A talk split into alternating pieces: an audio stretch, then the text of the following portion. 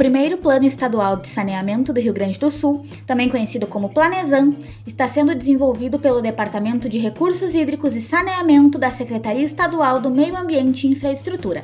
A previsão é de que até 2022 o projeto seja concluído. Se você quer saber um pouco mais sobre o assunto, confira a seguir a minha entrevista com o diretor do Departamento de Recursos Hídricos e Saneamento da SEMA, Paulo Paim. Para iniciar a nossa conversa, eu gostaria que você explicasse um pouco mais sobre o Planesan, um breve histórico sobre como foi o processo de elaboração do plano e qual a importância dele para o nosso estado. O Planesan, esse que nós estamos desenvolvendo, é o primeiro plano estadual de saneamento. Embora o estado uh, tenha uma legislação bem, bem antiga que criou o sistema de saneamento do Estado, o plano propriamente dito, esse instrumento de planejamento de saneamento no Estado, ele é o primeiro. Então, por isso, se um plano é importante, o primeiro é mais importante ainda exatamente porque né, inicia um processo organizado de enfrentamento aí das questões eh, sanitárias no Estado. Essa é a importância dele. A elaboração do plano iniciou no governo passado, lá na Secretaria de Obras. Né?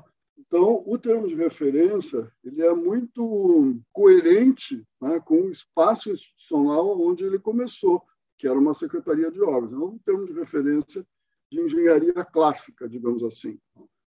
Muito bem. Com a, com a mudança do governo, com o início do governo Eduardo Leite né, e a alteração da secretaria, o saneamento saiu da Secretaria de Obras pela primeira vez no Estado e veio para a Secretaria do Meio Ambiente. Isso não é uma simples troca administrativa, né? isso é uma troca conceitual.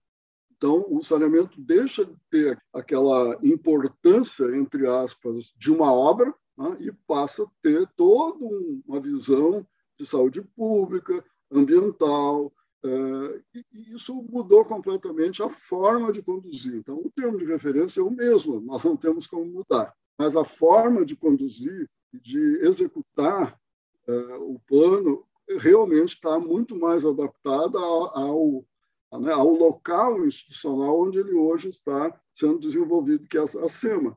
Uma outra questão que também está associada, diretor, é o novo marco legal de saneamento. Qual a importância de termos no Rio Grande do Sul um instrumento como o Planesan, agora que também possuímos o novo marco? Ele ganha em, significação ele, ele, ele é ainda mais importante.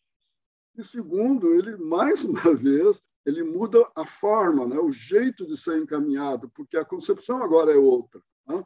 Lembra como eu comecei, Laura? Aquele, aquele termo de referência de engenharia clássica agora mudou completamente. Né? Então, continua, o termo de referência continua sendo o mesmo, mas a condução do termo de referência passa a ser adaptada à modernidade. Né? E nós temos uma grande vantagem, nós gaúchos temos uma grande vantagem nisso, né?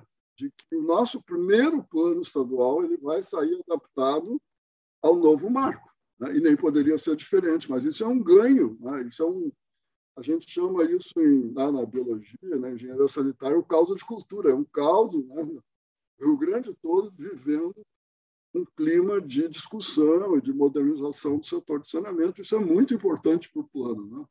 E diretor, considerando também a relação entre saneamento e recursos hídricos, como o Planesan vem de encontro ao trabalho de conservação e gerenciamento de recursos hídricos, que também tem sido uma das principais pautas da SEMA. É, como o plano nós podemos esperar mais avanços nesse sentido? Sim, é, tranquilo. Assim, eu vou pegar um exemplo só que fica claro lá. Assim, a, a gestão de recursos hídricos, especialmente é, nas bacias hidrográficas mais urbanizadas, né, como essas aqui em volta de Porto Alegre, na Grande Porto Alegre, essas bacias hidrográficas, quando elaboram seus planos de recursos hídricos para bacia hidrográfica, esses planos, na maior parte das vezes, são o peso né, das propostas de ação são de saneamento, né, porque esse é o grande problema das regiões urbanizadas, a falta de saneamento. Então, os planos de recursos hídricos, eles trazem lá, nós temos um levantamento aqui no Departamento de Recursos Hídricos, levantamento de todos os planos de recursos hídricos já feitos no Rio Grande do Sul, e dele nós extraímos o que era o saneamento. Tá? É muita coisa. E que estava, de alguma forma, meio guardado lá nos planos, meio que né, quietinho lá. Agora, com, com o novo marco que estabelece uma meta ousadíssima, né, que é a universalização da água e do esgoto até 2033, isso necessariamente vai ser, né, o setor de saneamento vai ser obrigado a buscar nesses planos né, ideias, propostas, ações. Né, e, e, é fácil de entender, na medida em que eu, eu aumento a eficiência do saneamento, à medida que eu que eu avanço em direção à universalização, eu tiro poluição doméstica, né, que são os nossos esgotos, eu tiro de dentro do curso d'água. Aí, com isso, eu melhoro muito a qualidade da água, né, eu melhoro muito os usos que a sociedade quer fazer daquela água, enfim. Então, é, ter saneamento né, é absolutamente fundamental para a melhoria da qualidade da água, logo para a gestão de recursos hídricos. E para encerrarmos, diretor, quais os próximos passos para que, de fato, o nosso Estado tenha um plano estadual de saneamento? O que falta para concluirmos esse processo e colocarmos o Planezan em prática?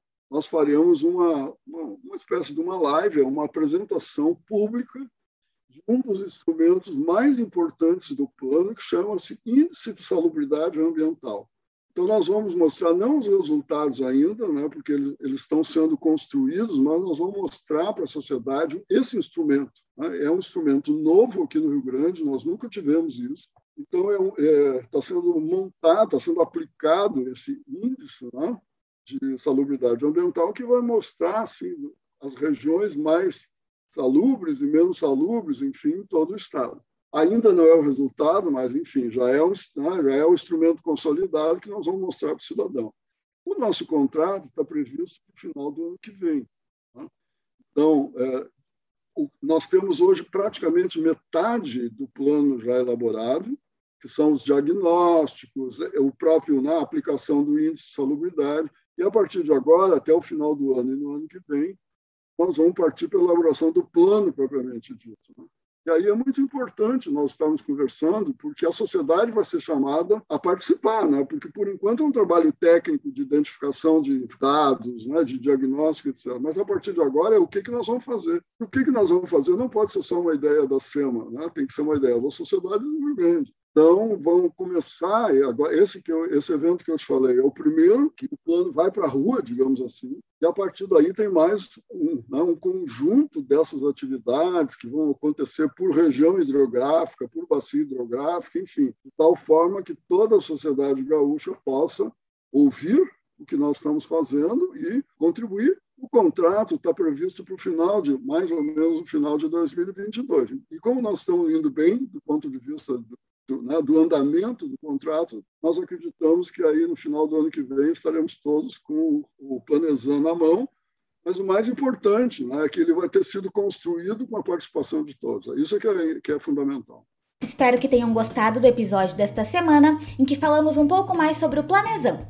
Aproveito para te convidar a nos acompanhar pelas redes sociais, seguindo as páginas da Secretaria Estadual do Meio Ambiente e Infraestrutura e da Fundação Estadual de Proteção Ambiental. Nos vemos no próximo episódio com mais informações, porque você já sabe, tudo é questão de equilíbrio.